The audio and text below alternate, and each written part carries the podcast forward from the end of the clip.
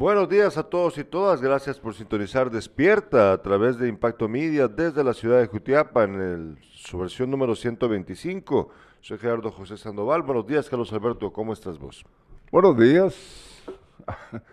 Aquí con mucha con mucha fibra, la que te hace falta vos. La hoy, que me hace falta el día de hoy a mí. Ahí vas a contarles por qué razón. En breve voy a contarles. Sí, la verdad es que hoy es un día en el que pues eh, he amanecido sumamente cansado. eh, porque ayer realizamos un, eh, una- un- el ascenso al volcán Suchitán con el grupo de Sin Casacas para grabar un Toma la Ruta, nuestro programa de viajes de Impacto Media. Y la verdad es que eh, pues es una verdadera aventura subir el Suchitán. No es nada sencillo, para serles sincero. eh, incluso creo yo para las personas que tienen una buena condición física, que no es mi caso, obviamente. eh, alguien que está preparado, que hace ejercicio constantemente, pues obviamente va a tener una mayor resistencia de la que yo tuve en el ascenso al Suchitán, pero más allá de la, del, del esfuerzo físico para ascender el volcán, pues también hay otras partes, otras facetas de la aventura que tienen que ver ya no con tu resistencia física, sino con tu gusto por la adrenalina, porque la verdad es que es eh, hay áreas de riesgo para el ascenso del volcán que ayer llevamos a cabo con mis amistades, para las que definitivamente yo no estaba preparado, ni ninguno de los otros que estuvimos ahí, salvo los guías. Y ese, los guías sí fíjate que esa área de riesgo es justo la que Ah, yo sí, soy- ahorita la te- que estoy viendo ahorita en una foto que envió Lionel Salguero. Si la lástima yo... Este y dice Fotona, campeón, Ahorita vamos a ver la saludos. foto, ahorita vamos a ver la foto. Sí, lo que pasa es de que aquí hay que dejar algo claro, yo pues, bueno, el cansancio que traigo, pues, hasta el teléfono dejé. Imagínense, se me olvidó el teléfono. Pero vamos a tratar de enviarlo, no por WhatsApp, sino por Messenger. Ah, ah, bueno, igual, aquí lo tenemos. Ah, Vamos a ver. Porque sí, la verdad, Carlos Alberto, es que es sumamente agotador. Pero ya vamos a contarles, ya vamos a contarles esto. Eh, cuéntenos cómo les ha ido a ustedes este fin de semana, eh, por favor, eh, de- desde sea, sea donde sea, desde donde nos estén viendo. Fíjate que durante esta, este fin de semana también se llevó a cabo el, el concurso de Pepe Comelón.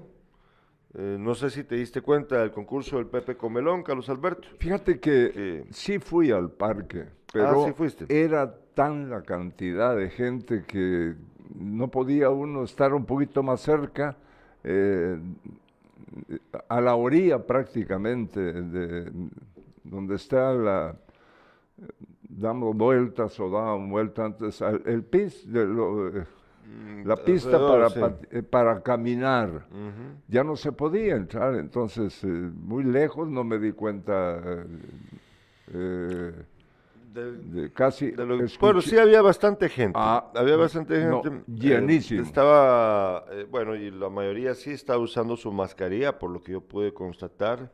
Em, el evento creo que valió la pena, estuvo muy bonito. Ya mm, en breve les vamos a contar cuál fue el resultado, quién ganó el concurso de Pepe Comelón, pero lo cierto es de que eh, creo que sí, sí estuvo muy bonita la actividad. Creo que hicieron bien los, nuestros amigos de Pepe Panes en, hacer esto. Eh, creo que es, eh, pues es algo sano, ¿no? Es divertido, eh, es diferente a lo habitual aquí en Jutiapa.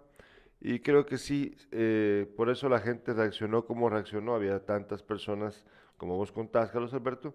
Y a mí me parece que estuvo muy bien. Me parece que la actividad estuvo muy bien, la verdad. Y me da gusto, como lo digo, de que se hagan este tipo de cosas acá en nuestro departamento. Eh, recuerden que estas noticias son presentadas gracias al apoyo del doctor Germán Maúljar. Yo confío en mi médico, el doctor Germán Maúljar, justo frente a la antigua Dirección Departamental de Educación en el barrio latino. Y también gracias al apoyo de gasolinera Shell Milenio y Milenio Market. Vaya usted, aproveche las ofertas de la tienda renovada de gasolinera Shell Milenio, Milenio Market, justo frente a Caminos en carretera interamericana. Bueno, vamos eh, a hablar ahorita ya de lo que ha pasado. En breve vamos a contarles un poco más de lo, lo de esta aventura de Suchitán, que luego, por supuesto, cuando ya tengamos editado y luego se pueda estrenar el programa Toma la Ruta del Suchitán, pues ya verán ustedes el capítulo completo. Pero de todos modos voy a contarles un par de cositas que pasaron ahí que valen la pena que ustedes conozcan, la verdad, es, es bien interesante. Y créanme que estoy haciendo un gran esfuerzo por estar ahorita aquí, ¿Qué vas porque a me siento bien cansado, la verdad, me siento molido. ¿Qué vas a hacer al, terminar el programa de hoy? Ir a dormir, unas cinco horas. Porque a- a- otra cosa que pasa es de que el cansancio eh, y el todo, todo lo que, la adrenalina, quise, todo eso deja, pues yo me intenté dormir temprano ayer, pero me, me estuve despertando constantemente durante todo, toda la madrugada, un poco adolorido de las piernas, ahorita me revisé y sí, ten- tengo una pequeña herida en una espinilla, las rodillas me duelen, pero como no tienen idea, la verdad. Y lo, lo chistoso es de que estaban, va a burlarse de mí, de que ahorita para, para subir al, porque estamos en un tercer nivel, aquí el edificio en el que nos encontramos eh, está en un tercer nivel, en el centro de la ciudad de Jutiapa. Entonces hay que subir dos tramos de gradas y me estaban jodiendo ayer diciendo, ay, mañana, si llegas mañana, me decían, ya todavía diciendo que no iba a venir, eh, te va a llevar la jodida cuando querrás subir las gradas. Y efectivamente, efectivamente así ha sido, pero la peor parte de, la, de esto es bajar las gradas, no subirlas. Ahí Pasa- ya pasamos, explicar por qué. pasamos, la peor parte que está, eh, No, la peor parte que está llevando el mundo es lo que está ocurriendo. Ahorita vamos a contarles de eso. Vamos de una vez con nuestra revista de prensa, con eh, los principales titulares de los medios de comunicación a nivel nacional e internacional. Revista de prensa.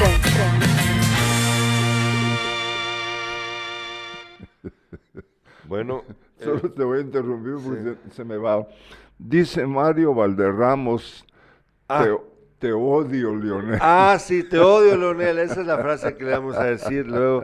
Mario, haceme un favor. ¿Será que le podrías enviar algunas de las fotos? Ah, ya, ya te las envió. Sí, gracias. Excelente, gracias, Mario. Imagínate, hasta el teléfono dejé, yo pensaba que, y lo peor, es, lo peor, Mario, es que tuve que bajar de nuevo a buscar el teléfono ahorita al carro, porque yo creí que aquí lo tenía. Ya está programado, lo siguiente es el chingo. Debajo. No, no, señor, ya llegué a mi límite. Yo ya llegué a mi límite. Bueno, veamos la portada de Prensa Libre el día de hoy. Prensa Libre titula el día de hoy Secretismo lastra contrato de tren bicentenario. Adjudicación sin licitar, documentación no revelada y mutismo de autoridades generan dudas sobre proyecto. También titula Prensa Libre el día de hoy, solo 32% de extraditables detenidos en Guatemala ha salido a Estados Unidos. O sea, un tercio de aquellos que tienen orden de extradición ya aprobada han terminado eh, siendo pues extraditados. Un problema, la verdad, en nuestro país con esto, porque eh, permiten que estas personas que tienen un proceso eh, abierto en Estados Unidos por algún delito sigan quedándose aquí en Guatemala. Y muchas veces, déjenme decirles, es porque a alguien sobornan para que les permitan quedarse, a veces jueces, a veces las autoridades que deben de ser los que los extraditen de una vez. Ahí siempre hay una posición cómoda. También titula eh, Prensa Libre 350 fallecidos. Van por accidentes viales en 48 días. Es eh, preocupante. En, en dos en casi dos meses del año cumplidos, hoy, el- son 350 personas que han perdido la vida en Fíjate, accidentes. fíjate que el, el- más reciente fue, por eh, aquí en nuestro departamento, esto ocurrió en la ruta eh, a la capital, en San José Acatempa. Un taxista muere dentro de su vehículo. Ajá. Eh, chocó con, una, con un pesado camión de placas salvadoreñas. Ese es eh, lo ocurrido en cuanto a accidentes Sí, se aquí han habido varios o durante el sí, hay que ir sumando, ¿no? Sí, y también titula Prensa Libre, la fotografía principal del periódico el día de Prensa Libre hoy es Ucrania combate invasión y recibe creciente apoyo. Con respecto a lo de Ucrania, esto es, eh, ya, ya van a ver ustedes, está muy, muy fuerte. Eh, pero ahorita vamos a hablar de ello. Solo voy a pasar por todos los medios y luego hablamos de ello. Sicoin registró, dice el periódico el día de hoy, Sicoin registró anticipos pagados a Coamco antes de la segunda vuelta electoral. Ya vamos a ver de qué se trata esto eh, más adelante. Y Ucrania acepta negociar con Rusia. Ahora vámonos con la portada de la hora. La hora titula el día de hoy, Bielorrusia podría acompañar a Rusia a guerra en Ucrania. Eh, y la SAT expresa preocupación por facturas anuladas. Casos suman 160 millones de quetzales. ¿De qué se tratará eso? Ya, ya lo vamos a ir viendo. Por último, El País de España titula el día de hoy. Vamos a ver. Rusia y Ucrania negocian mientras el Kremlin intensifica la ofensiva. Bueno, vamos a ver, voy a leer primero los mensajes de los espectadores, a ver qué nos dicen el día de hoy. Aquí tenemos los mensajes, nos dice... Que te toca ir al Culma, dice. No, sí. no, no, ahorita me agarran de chiste todo lo que querrás, pero la verdad es que la gran mayoría ayer estaban matados, pues, y también, eh, pues la verdad es que hay un asunto ahí que ya luego vamos a discutir con respecto a la seguridad, porque sí, yo, yo creo que hubo una... Sí. Carlos Argueta fue el que... Sí, él, él era uno de los guías. Yo, yo creo que ahí sí hubo un asunto que era importante aclarar, a la- es importante aclarar a la gente que pues ya estuvo, ¿verdad? Ya estuvo. Pero sí, yo, yo creo que para una próxima oportunidad, eh, no, yo ah, estoy hablando en serio ahorita, sí, Sí, ya sí. ahorita estoy hablando bien en serio. Para una próxima oportunidad eh, se le debe de explicar a quien desea hacer una, un- una, una aventura como esta, los riesgos que se corren, porque mm, no es nada más, ah, bueno, venite y, y hace esto, no. Hay que, hay que explicarle al- a, la gente, lo digo, lo digo de todo corazón, lo digo eh, bien, no porque haya, lo haya pasado yo, sea, no, no es por mal, pues, pero sí, sí hay una responsabilidad por parte de quienes te acompañan en este tipo de, de aventuras, de explicarte, mira, eh, vamos a, te- tenemos estas opciones, podemos hacerlo por aquí, por allá, este tiene este nivel de riesgo, este no tanto, este aquí, allá. ¿Por qué? Porque pues es que no, no es para todos. Te, Entonces, te interrumpo, Gerardo. Eh, Sí. Hace 15 años estuvo el señor Putin aquí en nuestro país. estás cambiándome de tema radicalmente, pero bueno, dale, está bien, continúa. No, no, oye. Putin visitó Guatemala. Vladimir Putin visitó Guatemala el 2 de julio del 2007 y sostuvo reuniones con el entonces presidente Oscar Berché para tratar temas relacionados con el comercio, energía y seguridad mundial. Oíste esto, seguridad mundial, si hasta le Sí, está yo echando por... eso. Antes de visitar Guatemala, Putin se había reunido con el entonces presidente de Estados Unidos, George W. Bush, para calmar las, tens- las tensiones en ese momento. Sí, yo me recuerdo, yo estaba en el gobierno en esa época precisamente. eh, bueno, hablemos un momentito de ese tema de una vez. Ya, eh, bueno, voy a leer los mensajes, nos dice Pablo Herrero Perrecinos, buenos días, ya en sintonía, saludos, bendiciones. Ya leíste el de Carlos Argueta. Juan Carlos Salazar dice, son la tanatada de años, Gerardo. Que tengas un inicio de semana junto a don Beto. Buen inicio, dice. Eh, Mario, ya, ya, ya vimos, es que ayer pues se, se popularizó la expresión te odio, Leonel Salguero. Y es que Leonel fue el que nos, nos llevó a eso, a esa aventura loca. Bueno, Em, Pero es inolvidable. no, no, sí, no me estoy quejando, ya ahorita ya estuvo, ¿verdad? Pero, pero sí. Vamos a hablar ahorita acerca de la situación eh, con lo de la guerra entre Ucrania y Rusia, antes de presentar los titulares con Carlos Alberto. Eh, Hay un titular de que te quiero leer que es, eh, es, eh, de nuestro diario. Sí. Al borde de una guerra nuclear, es el titular. Sí, pero está exagerando, Con- eh, sí, diario está exagerando. sí, bueno. Conozca la destrucción que puede causar este potente armamento. Sí, mira, lo que pasa es de que Putin ayer eh, activó su sistema, o sea, tiene un nombre, la, la- la acción que tomó, aquí te la voy a buscar. Él em, activó o, sí, sí, digamos, activó su sistema para el uso de armas nucleares de su país, de defensa, no, perdón, no de defensa, de disuasión, de disuasión, así es como se le llama. ¿Qué es lo, a lo que, esto qué significa? Miren, pues lo que significa es que eh, él, aquí es que lo estoy buscando, ¿dónde está el titular exactamente? Em, él ha...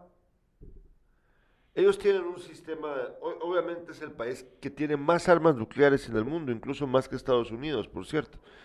Eh, y resulta que lo que hizo fue avisarles, digamos, a quienes controlan eh, esta, este armamento en su país, de que debían estar alertas para poder, para, pues no, no para usarlas, sino para eh, pues reaccionar ante un posible problema que ameritase su uso disuasorio.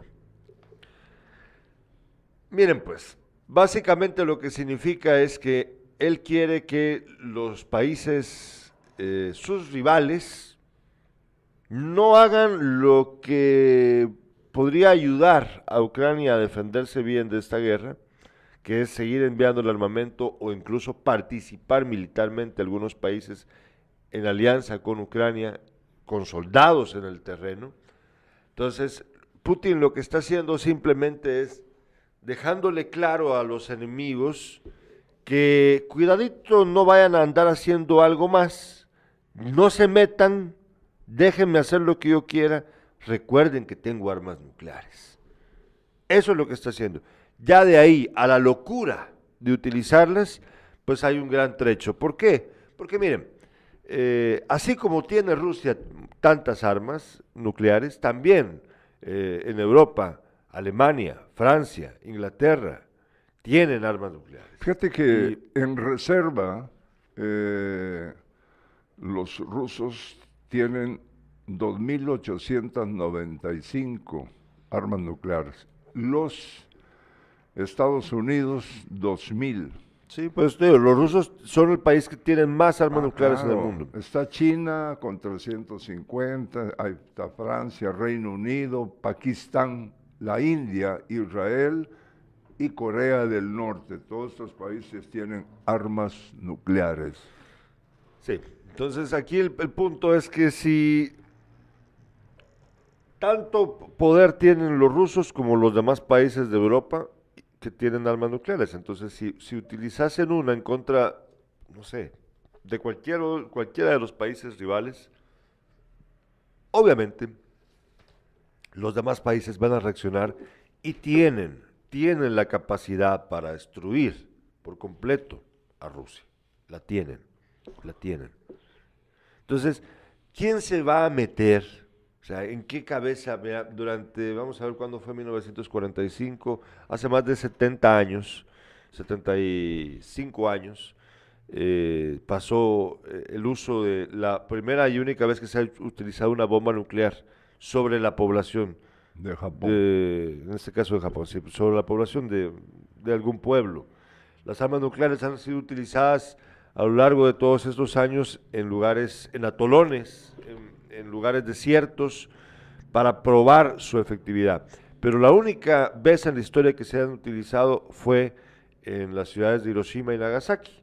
en 1945. Ciudades japonesas llenas de civiles en donde murieron, eh, si no recuerdo mal, 180 mil en una y 250 mil en otra.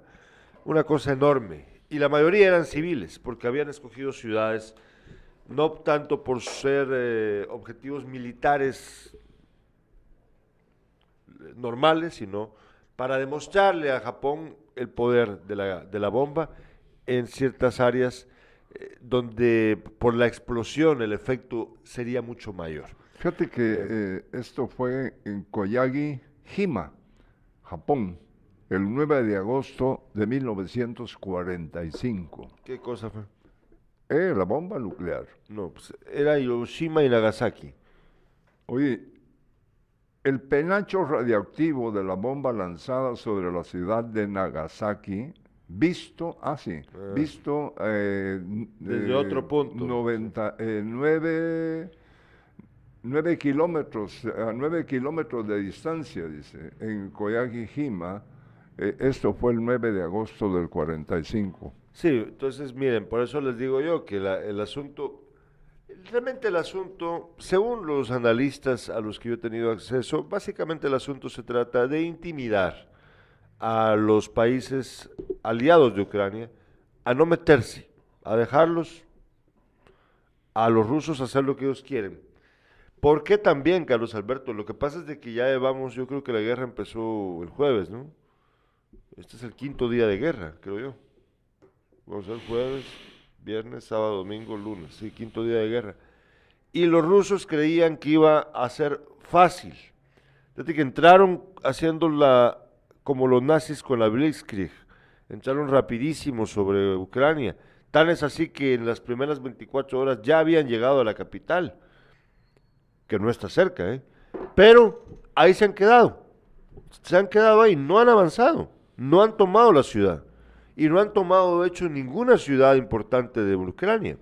Entonces, obviamente para Putin este es un problema porque eh, primero va a perder credibilidad ante su propio pueblo como un líder militar de éxito, porque ya lleva cinco días de invasión y no ha logrado nada. Ya llevan varias bajas los rusos, ah, se calculan más de 300 civiles muertos en Ucrania y eh, han tenido que volar puentes los ucranianos para que los rusos no lleguen a sus ciudades de forma fácil. Entonces, y ahora Estados Unidos, Alemania incluso, que no quería, Alemania también se ha aliado a Ucrania, les están enviando ingentes cantidades de armamento, de municiones. Canadá, por ejemplo, no les mandó, no les mandó armas letales, fíjate. Lo que les mandó fue chalecos antibalas, cascos para protección a los soldados ucranianos y otros elementos más. Solo, ah, estos aparatos de visión nocturna, cosas así. Entonces, eh, a Rusia, a, Putin le preocupa su credibilidad. ¿Cómo puede ser que no logre con el ejército que es el doble de lo que tiene Ucrania, no poder doblegar a ese pueblo? Y es que la gente está saliendo con bomba molotov a pelear. Se les han dado armas a los civiles para defender la ciudad. Entonces aquí el problema es que Putin está enfrentando una cuestión de ego, porque no está logrando su objetivo. Entonces tiene que, andar- tiene que asustar a los demás. Fíjate que en Moscú y otras ciudades eh, rusas eh, eh, están condenando los rusos este ataque que está haciendo su... Ah, no, su- no están de acuerdo. no, no están de acuerdo, pues, y algunos ya han ido, eh, los- se los han llevado a la cárcel y todo. ¿no? Bueno, eh, vamos a una breve pausa comercial. Y al regreso vamos a tener eh, más información con Carlos Alberto Sandoval y los titulares del día de hoy. Cada día tenemos una nueva oportunidad de ser mejores. Porque somos de aquí. Nacimos de la mano de nuestra gente. Con trabajo y esfuerzo, respaldamos el desarrollo de cientos de familias. Te brindamos siempre el apoyo que te mereces, acompañando el progreso e inspirando a cada nuevo socio. Con compromiso, solidaridad y confianza, impulsamos el espíritu emprendedor de nuestra gente. te ofrecemos una gama calificada de servicios. Préstamos de temporada. Créditos para micro, pequeña y mediana empresa. Crédito para agricultores.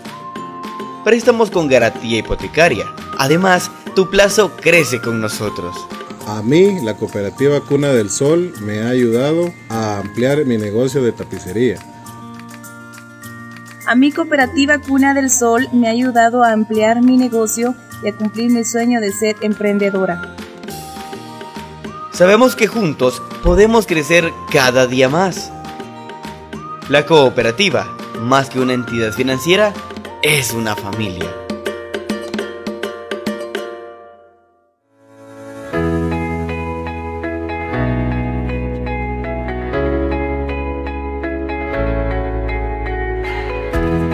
Gracias por verlos apoyados con, con estas puertas porque realmente es una gran inversión la que hay entre los balcones, ventanales y las puertas, ¿verdad? Y el puertón de entrada, como ya lo vieron ustedes ahí también, ¿verdad? Para mayor seguridad aquí del edificio, ¿verdad? Así que gracias por ese gran apoyo que se nos dio, ¿verdad? El alcalde, pues, nos ha apoyado también porque difícilmente una obra así no se hubiera logrado solo con la municipalidad ni solo con la comunidad, ¿verdad? ya que es un trabajo que se ha hecho entre comunidad y municipalidad. ¿verdad? Contento pues porque por ese gran apoyo que ya podemos decir que está casi culminada la obra, ¿verdad? Municipalidad de Jutiapa. Las 3 de impacto. Eh, las notas que queremos compartir con ustedes. Milagrosamente se salvaron los pasajeros de una giralda, pocos metros, quizá dos, dos metros y medio. eh, y hubiese caído al fondo, donde los estaba esperando piedras y agua del río de Paz. Afortunadamente eh, no hubo heridos, pero ahí sí que Dios salvó a toda esta gente eh, que iba. No eran muchos los eh, pasajeros que iban. De esto vamos a hablar un poquito más adelante. En San José Jutiapa, un chofer de taxi murió al chocar eh, su vehículo con un cabezal con placa salvadoreña.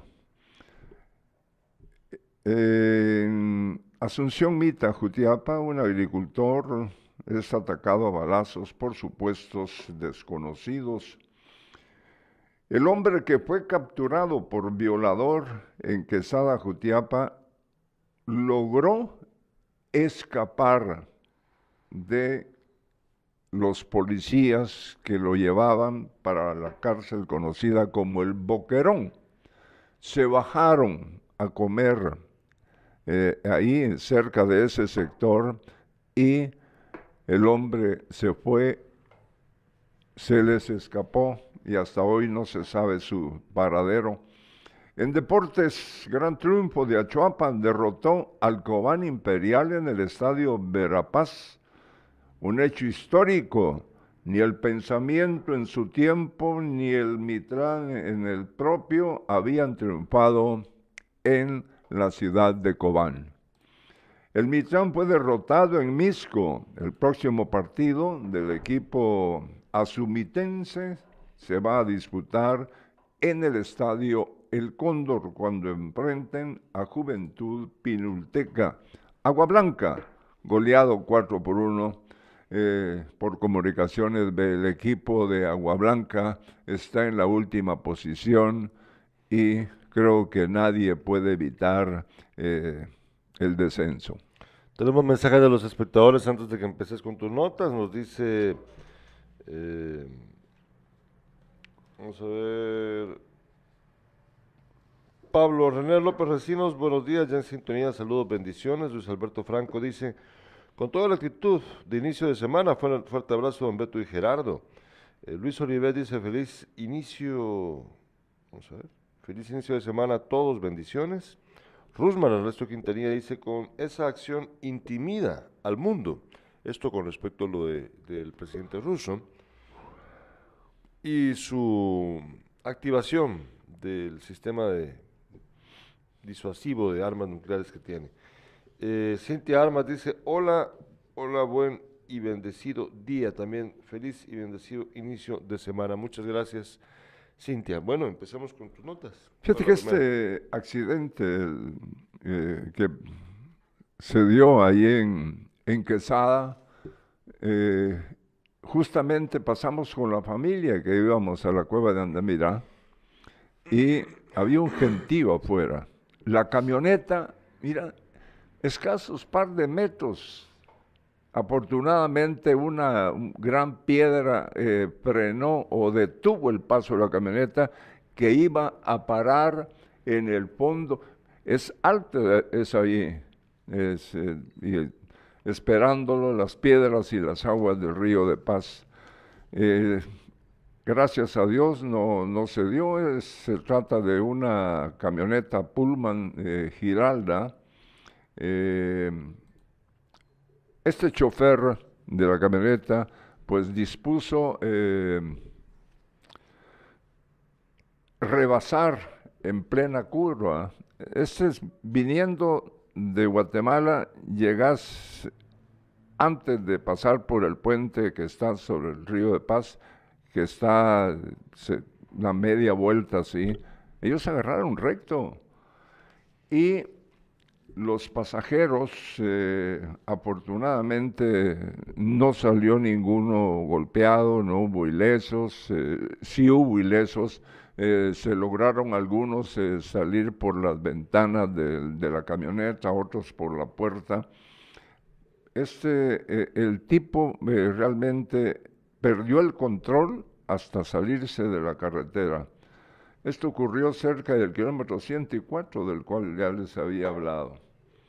Dice una de las personas, la unidad no llevaba muchas personas y el piloto empezó a manejar rápido y rebasando en curva para tratar de alcanzar al otro bus que iba adelante.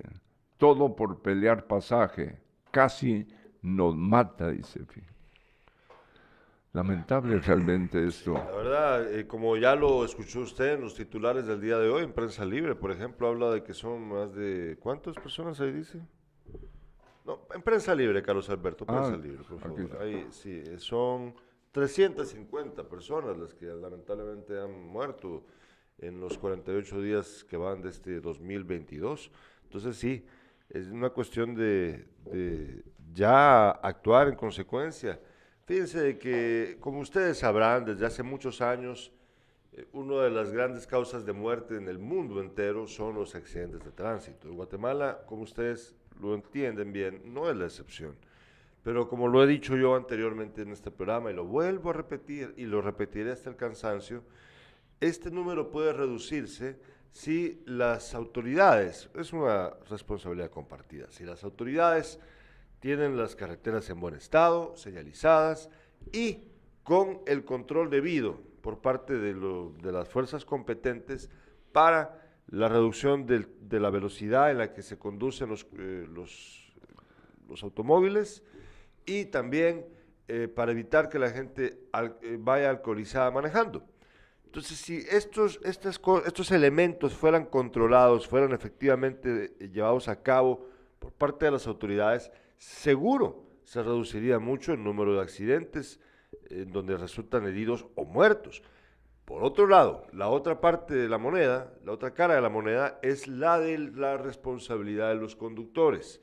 Porque puede ser que la carretera esté en perfecto estado, puede ser que esté bien señalizada, incluso puede ser que hayan retenes por parte de autoridades competentes para controlar la velocidad de los vehículos, pero si el conductor decide encontrar la forma de burlarse de la ley, lo va a hacer y va a provocar un accidente.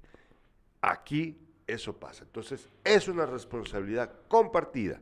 Y si lo lográramos llevar a cabo de, las dos de los dos lados de los responsables, seguro, seguro, seguro, se salvarían muchas vidas. Fíjate que eh, en eso del transporte de, pasajeros, hay, eh, esto no es nuevo.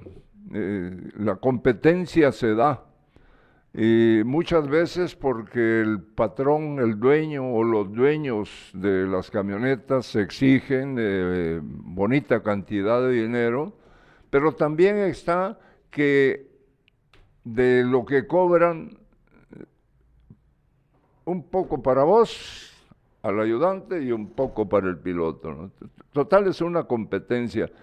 y se ha dado el caso en, estos eh, primeros eh, meses del año, muchos accidentes de tránsito reportados de, Guatemala hacia el occidente del país. Ocurrió otro accidente de tránsito, es el, de un taxista que chocó contra un cabezal de con placa salvadoreña Esto ocurrió en el municipio de San José, Acatempa. El conductor del taxi eh, falleció en el interior del vehículo eh, al chocar de frente con el cabezal, este con placas eh, del hermano país, que era conducido por Sebastián Lemus. el taxista eh, no llevaba pasajeros, sino solo él, como que regresaba, iba hacia la capital del país y los otros venían. Y eh, ahí están las consecuencias de este choque. Hay conductores, dice que se, eh, se desesperan por las pilas que se forman en la carretera y empiezan a rebasar. Esto se ha dado. Sí, nos dice Manuel Castillo, hay un video circulando en redes donde se ve lo de la camioneta. Buenos días, don Beto y Gerardo. Bueno, vamos a usar las imágenes. Ah, usemos la primera de la portada de la revista Time, que, pues Andrés nos ha enviado esta foto, eh, pero hay que aclarar algo, la foto no es real. La foto no es portada de la revista Time, de hecho eh, estaba revisando yo ahorita, pero me gusta, me gusta la foto, me gusta la foto, es una foto muy ilustrativa eh, me parece apropiada del, momento que estamos viviendo eh, por lo de esta invasión de Rusia a Ucrania, que por cierto es bien curioso porque Putin, fíjate que les ha mandado decir, prácticamente ha obligado a los medios de comunicación rusos a decir, a quitar la palabra guerra cuando reportan acerca de la situación. Les dice que no usen la palabra guerra. Ahí está la portada de la revista Time, la supuesta portada de la revista Time. Entonces, esta portada lo que dice, como podrán ver ustedes ahí, es, eh, es la imagen de Vladimir Putin. Eh, y dice The, Return of History, el regreso de la historia. Y pues bueno, está rasgada la parte de aquí de la, de la nariz y del bigote, y lo que ves es la nariz y el bigote de Adolf Hitler. Bueno, no es realmente original la portada, no es de la revista Time, que es una de las más famosas del mundo, pero quien la haya hecho, pues tiene bastante razón. Eh, estamos asistiendo a algo que yo creí jamás íbamos a ver ya en, mi vida. Pues la verdad, eh, hemos visto guerras pasar en el mundo en los últimos 70 años. Eh, en Guatemala, por ejemplo, ustedes bien lo saben, eh, pero nunca habíamos visto algo como lo que estamos viendo ahora, esta generación, esta generación de hombres y mujeres vivos, hasta la gente de tu edad, Carlos Alberto. O sea, eh, ya los los, los que participaron en la Segunda Guerra Mundial, ya tienen casi 100 años, casi 100 años, y quedan pocos quedan pocos sobrevivientes. Sobrevivientes de la guerra y eh, ex militares que participaron en la guerra. Entonces, ya, ya gente que ya está, pues, eh, ya no está activa en este mundo, muchos de ellos por la edad que tienen. Entonces, la gran mayoría de población mundial nunca había visto algo como esto, sino que lo vivieron sus padres. En el caso tuyo, ¿verdad? Por ejemplo. Yo creí que esto nunca iba a volver a pasar. Pero la verdad es que estamos viviendo momentos insólitos en la historia de, de la humanidad. Es lamentable, Gerardo José, que hay algunos países que apoyan lo que está haciendo este, este ruso, eh, la Sí. China, Venezuela, Mi, Nicaragua, mi- mi primo Fernando. Cuba. Ah, Sí, Ah, sí, ahí sí. le vi. Yo ya le voy a preguntar de verdad qué, qué anda. Eh, Mucha gente lo hace porque cree que Rusia todavía es comunista. La ignorancia de muchos los lleva a pensar eso. Rusia no es comunista, ya, ya no, eso ya no existe para Rusia. Eh, lo que existe es un deseo imperial, que es muy diferente. Un deseo de, de ser un imperio, que es muy diferente a ser comunista. ¿eh? Eh, tenemos mensajes de los espectadores, vamos a ver. eh, nos dice. Ah, no, ya no tenemos más mensajes por el momento. Eh, teníamos, tenía Sí, más. ten- tenemos más. hace pocos días la policía capturó a un violador y recuerdo que en la cárcel de Jutiapa no están recibiendo eh, personas eh, que han cometido delitos, sino se lo llevan hasta el boquerón. Y justo antes de entrar al boquerón, eh, dispusieron comer los custodios y este hombre aprovechó para escapar. El supuesto violador Luis Martir, Mártir, Luis Mártir Martínez burló la custodia policial y escapó a pocos minutos de que lo recluyeran en el boquerón. Este sujeto de 39 años eh, fue capturado en Buenavista, municipio de, Cosac- de Quesada, perdón, eh, por el abuso de una sexual, eh, perdón, por el abuso sexual de una menor cometido el 9 de mayo del año pasado. Este sujeto se detuvo eh, cerca del centro comercial La Isla para saltar eh, de la palangana del vehículo y escapó entre los cañaverales. Horas después la policía recibió notificaciones de que fue visto eh, por vecinos en el límite entre Quesada y San José Acatempa. Hay un teléfono, 2 30 42 53 32 y el 54 10 42 64 por si usted tiene información eh, que podría ser importante para recapturar a este sujeto. Volvemos después de una breve pausa comercial. Al regreso un poco más de noticias locales y también vamos a contarles un poco de mi viaje a Suchitán, que me tiene molido. Al regreso.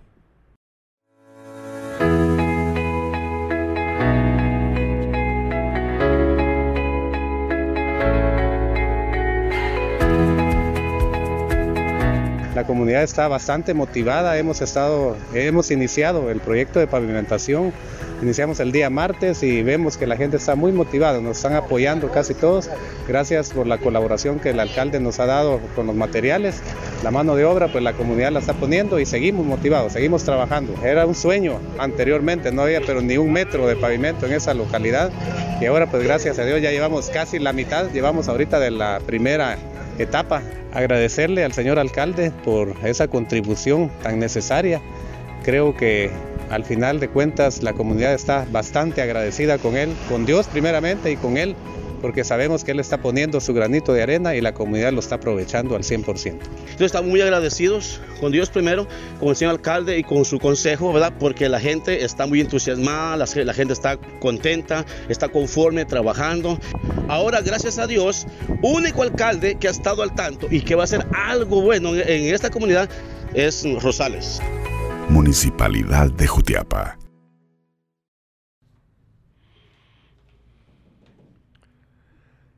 Ya regresamos, ya regresamos. Eh, tenemos más, Carlos Alberto. ¿Qué, qué tenías Oye, ahí preparado? Nos falta únicamente deportes. Ah, no, entonces todavía no. No, no, por eso. Pero fíjate que en Asunción Mita, eh, por esta gente, yo no sé qué, qué, qué le pasa a la gente, quemando eh, a eso de las eh, tres horas, eso no había madrugado ahí, y le prendieron fuego a un zacatal. E, eso de, quemar eh, zacate o lo que quedó después de, de, de un año es normal en nuestro departamento, pero el problema es que por poco y sucede algo eh, que lamentar. Dice eh, José Alvarado, este, esta, este lugar está en el kilómetro 144 ya para llegar a Asunción Mita. Al amanecer del sábado todavía persistían focos del incendio forestal ocurrido frente a Residenciales California. La emergencia se declaró horas antes en potreros del sector, llegando a estar cerca de casas y bodegas comerciales. Se considera que desconocidos prendieron fuego al pasto seco a orillas de la carretera. Las llamas se propagaron con rapidez debido a la fuerza del viento, por lo que los vecinos y dueños de terrenos ayudaron a sofocarla. Aunque los socorristas contaron con respaldo de dos unidades contra incendios, la sequedad del terreno no colaboró y debieron esperar a que el monte se consumiera en su totalidad. Eh, informan los bomberos que 60, 60 incendios forestales de menor magnitud, en su mayoría, reportan los bomberos mitecos en lo que va del año.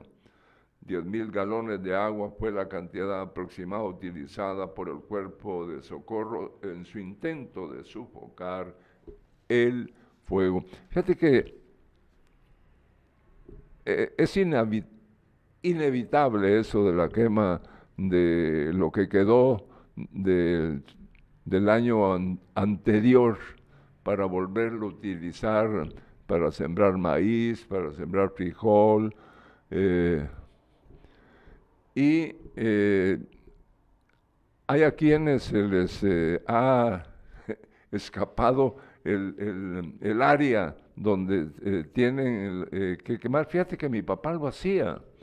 Y el terreno este estaba ubicado aquí donde hay una colonia, camino para eh, el barrial. Me recuerdo yo que, que, que mi papá sí quemaba ese ahí pero sin duda alguna eh, lo hacía de manera correcta porque nunca se dio un caso como tan lamentable como este. ¿no? Bueno, ahora antes de hablar de deporte, quiero contarles un poquito de mi experiencia. Solo un poquito, porque de todos modos en el programa vamos a volver a tratarlo próximamente cuando presentemos el, el video de Toma la Ruta. ¿Hay fotos y videos? Sí, vamos a ver un poco. Ah, un qué poquito, bueno. un poquito, qué bueno. eh, Podríamos ver un poquito de las imágenes, André, porfa. Aquí van a ver un poco de, las, de lo que vivimos ayer allí en, en el Suchitán. Bueno, esa es la imagen final de ah, en la cima del volcán, eh, en la piedrona que le llaman, a la que por cierto yo ahí sí ya no me animé a subir. Ya no, me, ya, ya, ya no podía, ya no podía, era un, era bastante, eh, pues para mí e- esto es demasiado, no, no, yo no nací para ese tipo de actividades, la verdad. Yo voy a ser honesto con ustedes, ¿no? Eh, quiero explicar que había momentos en los que había tramos del, de la- del ascenso al volcán en los que había, eh, pues uno se enfrentaba con eh, precipicios, con eh, escalar eh, piedras de tres, para que se hagan ustedes una idea, tramos de, varias piedras. subimos una que se llama La Panza del Sapo, que pues bueno, le pregunté a un lugareño que estaba ascendiendo el volcán, pon, atención aquí, eso Sí, déjalo sí, para después, no, podemos te- te platicar. escucho, te escucho. Eh, ahí están las imágenes, ahí ven ustedes, en lo que vamos platicando, ahí ven ustedes a Leonel Salguero, van a ir viendo ustedes las imágenes que, que nos enviaron. Pero ahí, pero ahí estaba bonito, iban en parte plana, en carreteras. Eh, no, eso ya, ese es, el- ese es ya la cima del, del, ah, volcán. ya, ya es estando, ah, perdón, cima. ya estaban arriba. No, sí. no, no, no, mira, pues ya vas a esto es parte de las fotografías que tenemos, y hay videos también, ¿verdad? Pero eso ya lo veremos en el- cuando, se cuando presentemos el, el toma la ruta del viaje al Suchitán. Pero lo que quiero decirte es que había tramos en los que había que eh, pasar por pequeñísimas áreas de suelo, agarrarse de piedras y teniendo atrás tuya un precipicio. Y miren, el volcán, el Suchitán es precioso. Desde todos los puntos de vista. Es una cosa increíble. eh, tiene ocho cimas. El volcán está abierto. Prácticamente ustedes, cuando ustedes ya están allí, lo que van a ver es un cañón. Son varios cañones, de hecho.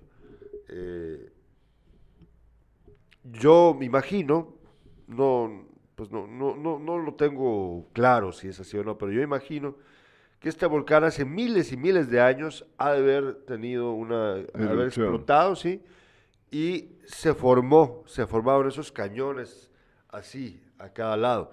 Que ahorita si lo ves desde acá, pues ahorita está nublado, ¿verdad? Pero lo que pasa es de que el volcán es el más ancho en su masa de, de toda esta región.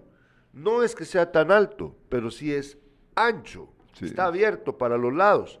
Entonces, cuando ustedes ya están allí en el volcán, se van a dar cuenta de las diferentes áreas que tiene, de las diferentes cimas que tiene. Y eh, el clima, el clima, mira, eh, ayer tuvimos un muy buen día. Eh, Era un día con poca nubosidad.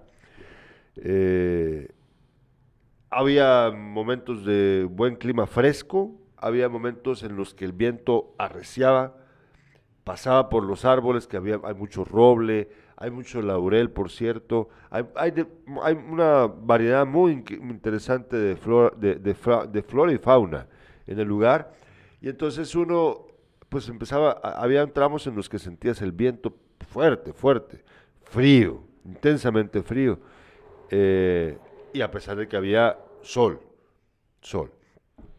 Eh, conforme vas ascendiendo, la temperatura va cambiando, obviamente, y también eh, hay pequeños microclimas, perdón la redundancia, hay microclimas, hay áreas de microclimas en donde de pronto venías caminando por un área llena como de hojas de otoño, básicamente el montón de hojas secas en el suelo, que por cierto dificultan mucho, sobre todo dificultan el descenso. El ascenso no es tan complicado eh, por, la- por las hojas, pero el descenso, fácil te resbalás, facilito, facilito.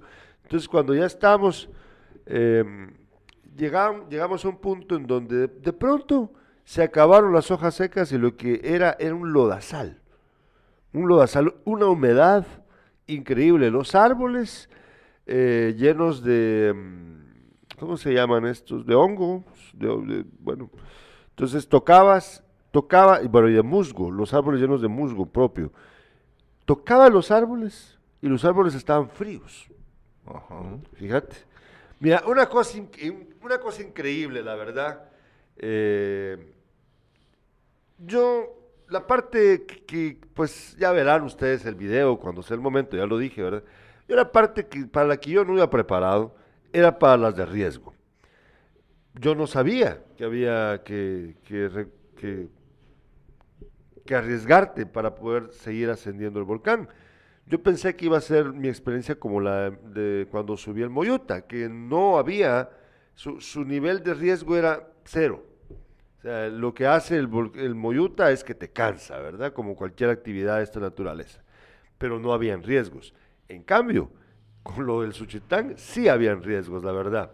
Éramos un grupo de casi 20 personas y bueno, eh, salvo Leonel Salguero y los cuatro guías, pues todo- todos los demás no sabíamos, no sabíamos que íbamos a correr esos riesgos. Entonces por eso la expresión, te odio Leonel Salguero.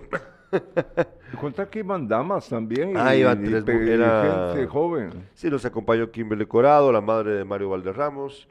eh, ah, bueno, también nos acompañó Coqui Sarceño, vecina del barrio latino. Nos acompañó, eh, perdón, ah, sí, eh, se me olvida el nombre, pero Melissa, una, una- la novia de uno de nuestros compañeros.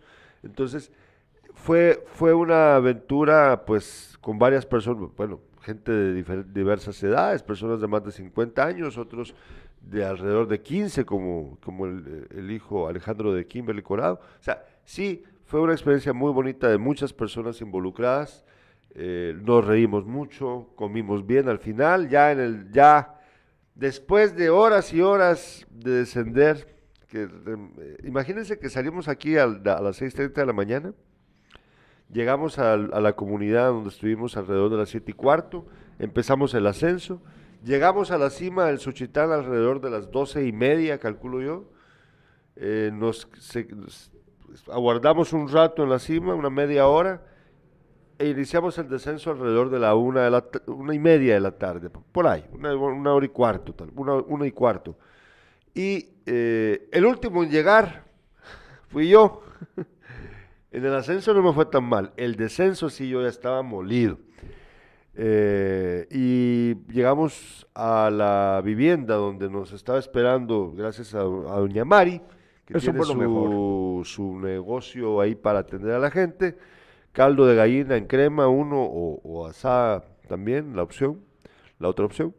Eh, como a las cuatro, cuatro, cuatro y cuarto, por ahí, cuatro y media de la tarde. O sea, fueron cuatro horas de descenso aproximadamente. Duro, duro. El descenso es más difícil que el ascenso para mí, la verdad. Y tuvimos, tuvimos que pasar de nuevo por la, la piedra, la panza del sapo, yo, porque es que yo no me fui ya por la ruta que la que se fueron mis amigos. Pero eso se los vamos a contar cuando estemos en toma la ruta próximamente. Hoy sí, Carlos Alberto, depor deporte. Hablando de deportes, eh, un gran triunfo, la verdad que sí, eh, para Chuapa, eh, sobre todo por los momentos tan difíciles eh, que se vivieron, no porque el señor, el, mexicano, no, no, haya sido buen técnico, sino que eh, en el fútbol es así, ¿no? el equipo le, algo, perdón, le hizo falta y, no se lograron los resultados necesarios. Pero ganarle a Cobán en el Verapaz no es tan fácil. Si ese es un equipón. Pensamiento y Mitrán, eh, que cuando estaban en la mayor llegaron a Cobán, nunca se le pudo ganar al equipo cobanero. Pues eh, lo hizo el Deportivo Achuapa en el Estadio Verapaz. Como ya dije, es un hecho histórico para, para el equipo de Achuapa. Me imagino yo que la afición achuapaneca, eh, que se pone muy triste a veces, muy molesta en otro, pues aprovechen hoy que se están sumando puntos para apoyar más al equipo. Mientras que Mitlán eh, cayó derrotado en, Misco. Eh, lamentablemente perdió un gol por cero y el próximo partido para el Mitrán será en el estadio El Cóndor. Son dos partidos como local que van a utilizar el Cóndor, el estadio de, Jutiapa. Y el primer rival es eh, Juventud Pinulteca. Y por último, Agua Blanca está caminando hacia el descenso está en el último lugar y fue goleado por Comunicaciones B por 4 a 1. En el fútbol internacional, qué bien anda el, el equipo, tu equipo, que ayer, antier, fue este partido en el que el Barcelona gana cuatro goles por uno. Y eh, lamentablemente yo no, no, no pude ver el partido, pero solo lo, lo vi ya en horas de la noche. Eh, la verdad que, que el equipo mm, está, está subiendo su nivel y pues qué bueno para el fútbol y sobre todo para el fútbol español que es el que más nos gusta ver, nos, nos gusta ver a, a al Real Madrid, al Barcelona y, y a otros, pues eh, ahí están los resultados. Bueno. Barcelona está siempre en la cuarta posición. Ya alcanzar al Real Madrid es una tarea difícil porque tendrían que perder muchos partidos los, eh, los blancos para poder ser alcanzados. Entonces, pero lo bueno, lo bueno del Barcelona es que eh, ha, ha mejorado eh, con la calidad de jugadores que ha recibido y también eh, hay que reconocer el trabajo del técnico. Vamos a ver ahora rápidamente, nos acaban de enviar el video del accidente del que estábamos hablando, Carlos Alberto. Ah, sí, sí, ahí. sí.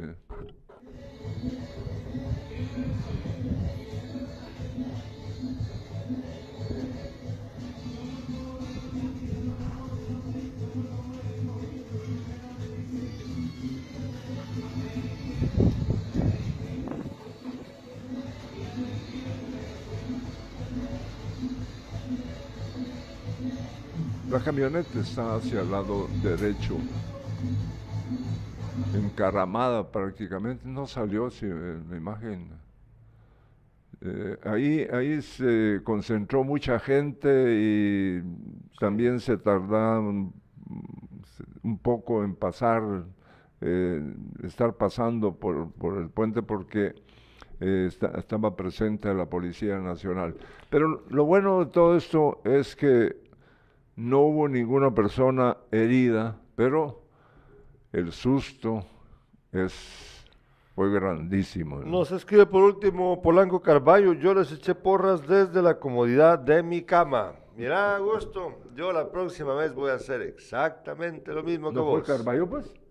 No. No. No, ni tampoco Byron de Paz, por cierto, Byron de Paz no falló, ni tampoco el doctor Oscar Morales Mixi, tampoco fue ahí que nos dijo puras pajas de que, ah, es que tengo una, una emergencia, nah, nah, nah, no me la creo yo. No, no fallaron los muchachos, no fallaron, pero Polanco nunca dijo que iba a ir, eso sí, Polanco no. Nosotros les agradecemos su sintonía, vuelva a ver. Ah, se me despierta. olvidó decirte que fue un éxito lo de Pepe Panes. Sí, vamos a tratar el tema mañana, porque Éxito, como no traje éxito. mi teléfono, no- Bueno. no, no es tan sencillo el día de hoy, pero mañana vamos a contarlo. Vamos a contarlo de bebé para mañana. Les agradecemos su sintonía, vuelva a vernos mañana.